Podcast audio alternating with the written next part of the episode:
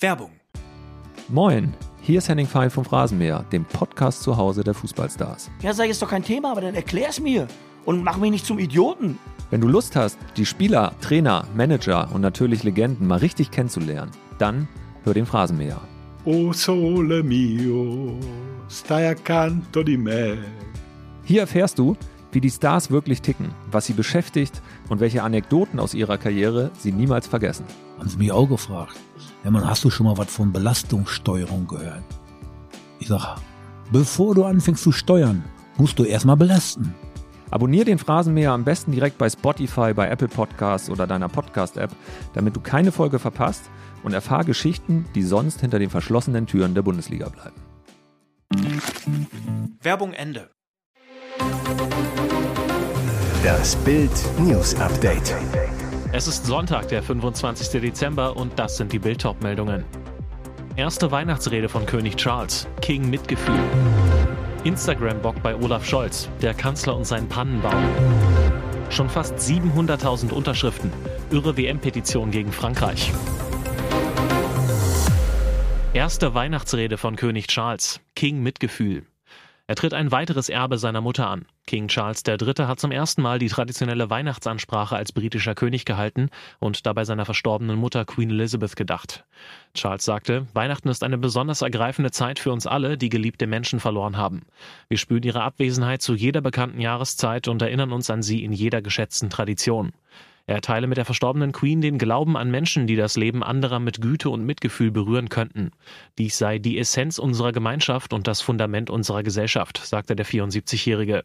Zum Ende seiner Rede unterstreicht der Monarch wiederholt, dass er der König aller Religionen sein möchte. Während die Weihnachtsansprache zwar eine langjährige Tradition ist, bemühte sich der König, ihr nun eine persönliche eigene Note zu geben. King Charles achtete auf einige besondere Details bei der Wahl seines Hintergrundes. In der Mitteilung des Palasts wurde hervorgehoben, dass der Weihnachtsbaum mit nachhaltigen Materialien, etwa aus Papier und Glas sowie mit Tannenzapfen geschmückt wurde. Instagram-Bock bei Olaf Scholz, der Kanzler und sein Pannenbaum. Was wollte der Bundeskanzler den Deutschen damit nur sagen? Auf dem Instagram-Account von Kanzler Olaf Scholz erschien ein mysteriöser Weihnachtspost. Zu sehen ein festlich geschmückter Tisch mit fünf Teelichtern, mindestens sieben goldenen Ferrero Rocher Pralinen, mehreren Umschlägen, Geschenken und mit einer abgeschnittenen Ananas, die wie eine tropische Weihnachtstanne auf einem Teller thront. Begeht der deutsche Kanzler so das Weihnachtsfest? Gönnt sich der sonst auf seine Fitness bedachte Politiker an Weihnachten eine ganze Packung Schokopralinen? Und was um Himmels Willen soll die Weihnachtsananas? Nach nur wenigen Minuten war der Beitrag verschwunden. Auf Scholz Instagram-Profil herrscht wieder staatsmännische Ruhe. Der Verdacht, ein Mitarbeiter des Kanzlers, der für die Betreuung des Kanzleraccounts zuständig ist, hat sich wohl beim Posten vertippt und seine Grüße an die 1,9 Millionen Abonnenten von Olaf Scholz in die Welt geschickt. Schon fast 700.000 Unterschriften. Irre WM-Petition gegen Frankreich.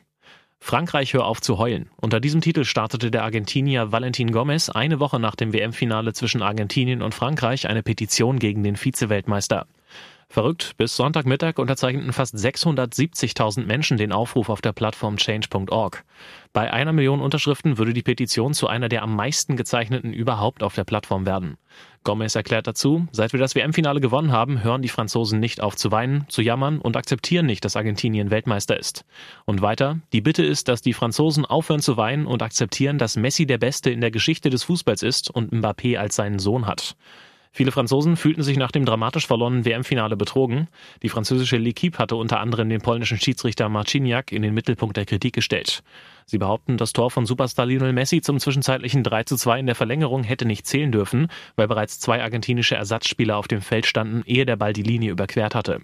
Mehr als 200.000 französische Fans hatten daraufhin eine Petition unterschrieben, in der sie eine Wiederholung des Finales wegen des angeblichen Fehlers forderten.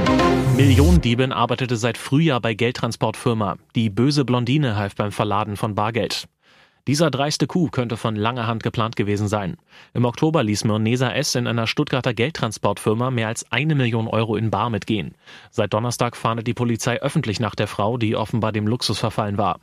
Jetzt erfuhr Bild, die 42-Jährige hatte erst im Frühjahr 2022 bei der Firma angefangen.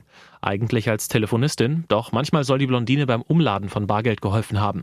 Aus Insiderkreisen heißt es, die Scheine werden eingeschweißt angeliefert und dann ausgepackt und in Kassetten geladen, um sie dann an Bankfilialen und Geldautomaten auszuliefern. Bei solchen Aktionen soll Esther im Einsatz gewesen sein. Schmiedete die gelernte Goldschmiedin dabei den Millionendiebstahl? Fakt ist, die Stuttgarterin lebte ein Bling-Bling-Leben, zumindest ihrer Präsenz in den sozialen Netzwerken zufolge. Im Internet protzt die Blondine Bild für Bild mit ihren Statussymbolen, meine Luxushandtasche, meine Rolex, mein Champagner, meine Edelsonnenbrille. Ob das alles echt ist, unklar. Bild weiß, die Frau, die als Telefonistin bei der beklauten Firma arbeitete, lebte tatsächlich zusammen mit einem Mann in einem Plattenbau. Eine Nachbarin sagte, ich habe die beiden manchmal beim Spazieren gesehen. Sie waren richtige Erscheinungen. Sie hat sich mir damals als Filialleiterin vorgestellt. Und jetzt weitere wichtige Meldungen des Tages vom Bild Newsdesk. Hunderte Tonnen illegales Feuerwerk bei Razzia beschlagnahmt. Der Pate der Böller-Mafia. Böller-Razzia in Deutschland und den Niederlanden, als ein Lastwagen am Dienstag auf das ehemalige militärische Munitionsdepot in Ochtrup in Niedersachsen fuhr, wurde er schon von der Polizei erwartet und gestoppt. Die Beamten entdeckten auf der Ladefläche hochexplosives illegales Feuerwerk. Gleichzeitig stürmten Polizisten im niederländischen Den Haag ein Gebäude, nahm Patrick P. fest. Der festgenommene Mann mit dem schütternden Haar ist seit August 2018 der Geschäftsführer der Sternfeuerwerk GmbH in Bad Bentheim. Über ein Firmennetzwerk soll P. mit seinem Komplizen Rick Ter M. tonnenweise illegale Knaller und Raketen in Deutschland deponiert und anschließend über Ladenlokale und Online-Shops verkauft haben. Osnabrücks Polizeipräsident Michael Massmann ein weiteres kriminelles Netzwerk konnte zerschlagen werden. Wir haben binnen vier Wochen rund 600 Tonnen illegaler Pyrotechnik beschlagnahmt. Das ist ein Stück mehr Sicherheit, pünktlich zu Silvester. Weihnachtsgruß in Weiß. Erstes neuer Foto an Krücken. Die Weihnachtsstimmung lässt er sich nicht vermiesen. Bayern-Keeper Manuel Neuer hat sich mit einem weihnachtlichen Gruß an seine Fans gerichtet. An Heiligabend postete er ein Foto aus seiner Villa am Tegernsee auf Instagram. Neuer steht dabei in einem komplett weißen Anzug und an Krücken vor einem festlich geschmückten Weihnachtsbaum mit zahlreichen Geschenken. Dazu schreibt Neuer, Frohe Weihnachten an alle, genießt die Zeit mit eurer Familie und euren Freunden.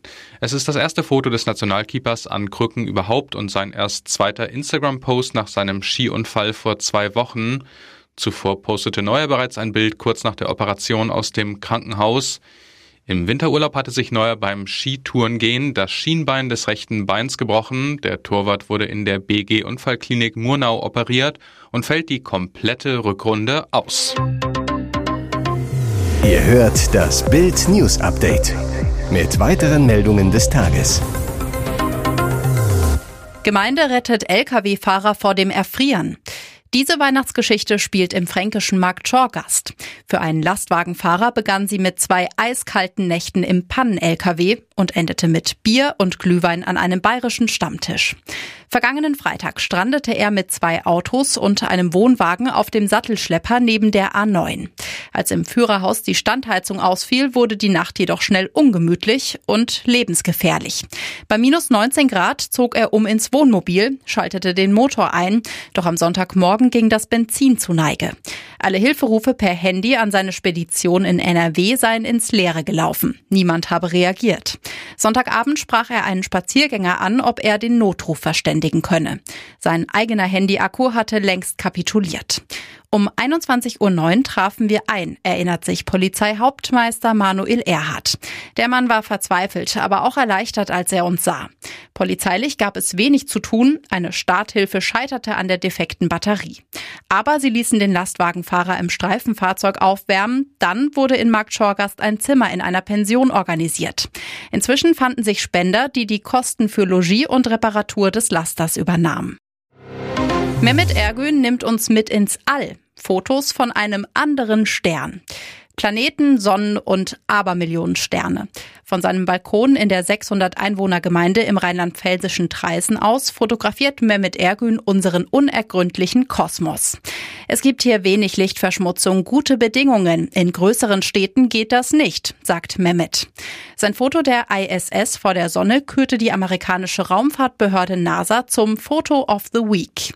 Mehmet über sein erstes Teleskop. Das kostete 40 Euro, war total schlecht. Trotzdem, das, was ich sah, wollte ich teilen. Dann habe ich mir eine bessere Kamera geholt. Natürlich hat der Pfälzer einen Astrofototipp für Smartphone-Nutzer. Das iPhone erkennt nachts die Sterne nicht, somit funktioniert auch kein Autofokus. Deshalb manuellen Fokus auf 30 Sekunden stellen, dann das Handy idealerweise auf ein Stativ. Es kann zur Not aber auch ein Schuh sein. Und die Kamera per Sprachbefehl auslösen, denn noch die kleinste Erschütterung verzerrt das Bild, so Mehmet. Er verspricht, so kann man sogar die Milchstraße fotografieren. Voraussetzung fern von Städten und Lichtverschmutzung. Hier ist das Bild News Update. Und das ist heute auch noch hörenswert. Er schrieb eine der Hymnen der 90er Jahre, Insomnia. Nun starb Maxi Jazz, Frontmann der britischen Band Faithless, in der Nacht vom 23. Dezember auf den 24. Dezember, während er schlief. Das teilte seine Band auf Twitter mit. Es bricht uns das Herz mitzuteilen, dass Maxi Jazz letzte Nacht friedlich im Schlaf gestorben ist. Er war ein Mann, der unser Leben in vielerlei Hinsicht verändert hat. Er gab unserer Musik die richtige Bedeutung und eine Botschaft. Er war ein liebenswerter Mensch mit Zeit für alle und einer Weisheit, die sowohl tiefgründig als auch zugänglich war. Maxwell Alexander Fraser, so Maxi Jazz mit bürgerlichen Namen, wurde nur 65 Jahre alt. Die Todesursache ist offiziell unbekannt. Doch schon in seinen letzten Instagram-Posts sah er angeschlagen aus. Die Band Faithless wurde 1995 gegründet und verkündete 2015 ihre Auflösung. 2015 gab es eine Comeback-Tour. Das letzte Album wurde 2020 veröffentlicht. Maxi Jazz wirkte an diesem aber nicht mehr mit, hörte aber auch nicht auf, Musik zu machen. Nachwuchs sind die Wollnys gewohnt, doch diese Schwangerschaftsverkündung ist für die gesamte Familie eine ganz besondere. Sarafina Wollny erwartet erneut ein Kind. Ihre Zwillinge hatte sie erst im vergangenen Jahr geboren, nachdem sie sechs Jahre vergebens versuchte, schwanger zu werden. Niemals hätten wir damit gerechnet. Unser drittes Weihnachtswunder schreibt die überglückliche Tochter von Familienoberhaupt Silvia Wollny an Heiligabend auf ihrer Instagram-Seite. Auch ihre erste Schwangerschaft hatte Sarafina vor zwei Jahren an Weihnachten verkündet. Ihre beiden Söhne kamen im Mai 2021 zur Welt. Es ist ein babyreiches Jahr für die Wollnys. Sarafinas Schwester Lavinia wurde im März Mutter und ist wieder schwanger und auch die jüngste Wollny, Loredana, wurde in diesem Jahr Mutter.